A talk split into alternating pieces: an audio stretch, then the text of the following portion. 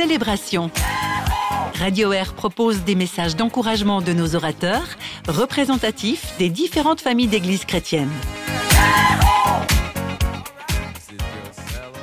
Bonjour chers amis de Radio Air, Vincent Lafargue avec vous sur votre radio préférée. J'aimerais commencer ce message de célébration en vous disant que je suis un chien. J'imagine que vous avez de la peine à me croire et pourtant je vais vous le prouver. Si je vous dis que tous les chiens sont mortels, j'imagine que vous êtes d'accord avec moi. Hélas pour les propriétaires de chiens, bien évidemment. Si je vous dis que je suis mortel également, vous êtes d'accord avec moi, j'imagine aussi. et oui, tout comme vous, je vais moi aussi mourir un jour. Tous les chiens sont mortels, or je suis mortel, donc je suis un chien. Imparable, n'est-ce pas? Je peux même appliquer le raisonnement à vous, chers auditeurs. Tous les chiens sont mortels, or vous êtes mortels, donc vous êtes des chiens. Évidemment, il y a un problème dans le raisonnement. On appelle ça, en langage savant, un paralogisme. Les deux premiers arguments, les deux prémices du raisonnement sont parfaitement justes. Les chiens sont mortels, c'est vrai. Je suis mortel, c'est vrai, vous aussi. C'est la conclusion qui en est tirée, pourtant tout à fait honnêtement en apparence, qui est fausse. Je ne suis pas un chien, enfin j'espère. Et vous non plus, enfin j'espère aussi pour vous. On peut en faire toutes sortes des paralogismes, vous le savez bien. Toutes les femmes vivent sur Terre, or je vis sur Terre, donc je suis une femme. Ben non, ça ne joue pas. Vous voyez l'idée du paralogisme, chers amis. Les deux premiers arguments sont parfaitement corrects, mais la conclusion en est faussement tirée. Tous les chats aiment le lait, c'est correct. Mon frère aime le lait, c'est correct. Donc mon frère est un chat, c'est faux.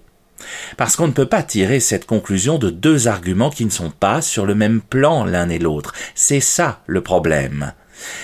Et il y a un évangile qui donne cela dans la plupart de nos esprits. On trouve ce passage dans l'évangile de Matthieu au chapitre 22, ce sont les versets 15 à 21, dans lesquels Jésus nous parle de l'argent, et il nous dit cette phrase célébrissime, Rendez à César ce qui est à César, et à Dieu ce qui est à Dieu. Or, César est sur la pièce d'argent que le pharisien tend à Jésus. Donc Dieu s'oppose à l'argent. Eh bien non, c'est faux, c'est un paralogisme. Mais dans la plupart de nos têtes, et jusque dans certains de nos dictionnaires d'ailleurs, on a tiré cette conclusion. Rendez à César ce qui est à César, l'argent, rendez à Dieu ce qui est à Dieu, donc Dieu n'aime pas l'argent. Eh bien non, ça n'a rien à voir, la conclusion est fausse, parce que précisément César et Dieu ne sont pas sur le même plan. Et Jésus ne tire pas cette conclusion d'ailleurs. Ce passage d'évangile a trop souvent été mal compris à cause de ce paralogisme. Quel est le problème que veut vraiment montrer Jésus aux pharisiens? Eh bien précisément que ce n'est pas sur le même plan, que ce n'est pas comparable et donc qu'il ne faut pas en tirer une conclusion à partir d'une fausse comparaison. Ce n'est pas comparable César et Dieu. Le pouvoir terrestre et la gloire divine ne sont en aucun cas comparables. Et ça, je pense qu'il faut le redire à certains ministres de nos églises, quelles qu'elles soient. Le pouvoir terrestre n'a rien à faire avec la religion. Même chose avec les chiens et moi, ce n'est pas comparable. D'un côté il y a des animaux, de l'autre un être humain. On ne peut pas en tirer une conclusion, ça ne va pas. L'erreur serait précisément d'en tirer faussement un jugement. Et on l'a fait très souvent à partir du rendez à César ce qui est à César et à Dieu ce qui est à Dieu. Par exemple, tu es ministre, homme de Dieu, donc tu ne fais pas de politique, tu ne te mêles pas de César. Or, si l'on est chrétien, on fait de la politique, justement parce qu'on s'intéresse au bien commun. On en fait même sans le vouloir, sans y être forcément engagé comme politicien. Autre paralogisme. Tu vas à l'église. Tu as une église dans laquelle tu te rends le week-end. Donc tu dois être pauvre, puisque Dieu n'a rien à voir avec l'argent. Absurde. Il y a des pauvres à l'Église, et c'est bien ainsi. Mais il y a aussi des personnes qui ne sont pas pauvres. Et c'est très bien que ces personnes-là aient une Église, elles aussi, et pourquoi pas la même. On ne peut pas tirer une conclusion. Jésus essaye de montrer à ses interlocuteurs que Dieu n'est pas sur le même plan que nos politiciens, que le pouvoir terrestre, que sa vision des choses finalement n'a rien à voir avec notre logique terrestre, humaine à nous. Un psaume le dit très bien d'ailleurs, en parlant de la gloire du Seigneur, qui n'a strictement rien à voir avec la gloriole des couvertures de nos journaux, de nos magazines. Ça, ce sont les stars, les gens qui sont en couverture, mais ça n'a rien à voir avec la gloire de Dieu. Pourtant, en français, c'est le même mot. Si on s'abaisse à notre logique sans essayer de réfléchir un tout petit peu plus loin, on se casse le nez contre un raisonnement faux. On nous le dit aussi d'une autre manière au chapitre 45 du livre du prophète Ésaïe. Oui, on nous le dit en nous montrant qu'on n'est pas du tout dans des catégories humaines habituelles lorsqu'on parle de Dieu. Le pouvoir de Dieu, disait Ésaïe, le pouvoir de son Messie, c'est justement le pouvoir aux mains vides.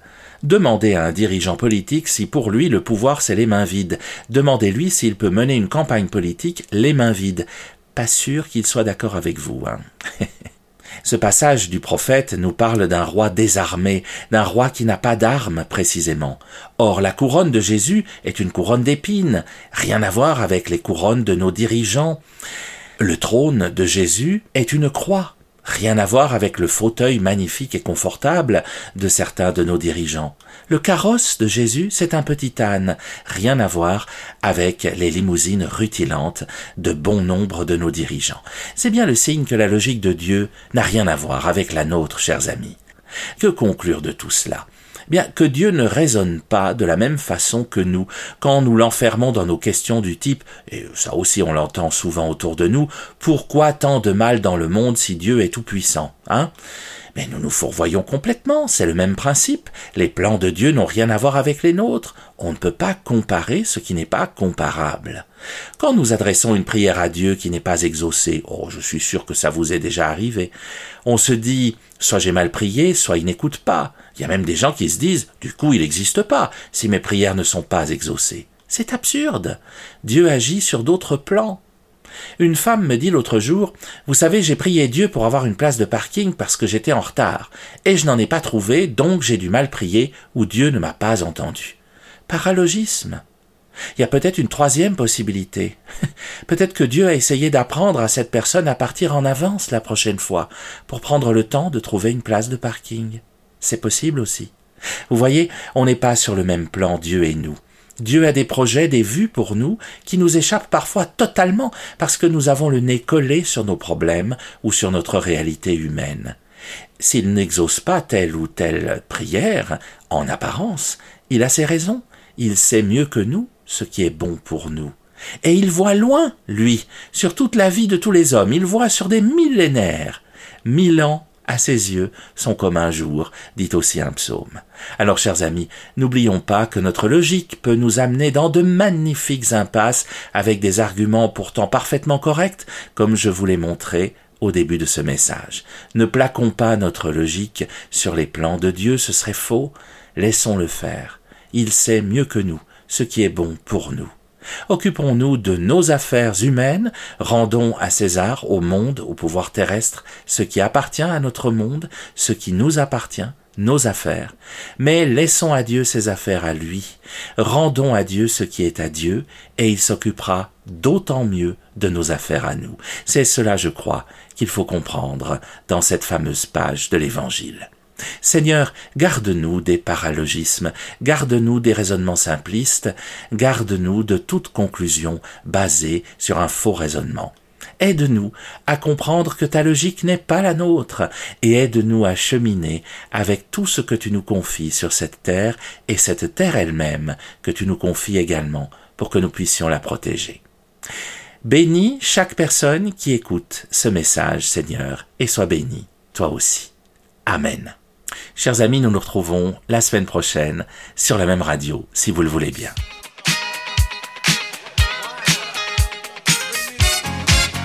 Réagissez à ce message d'encouragement par WhatsApp au 079 332 9000, sur Facebook ou sur notre site radio-r.ch.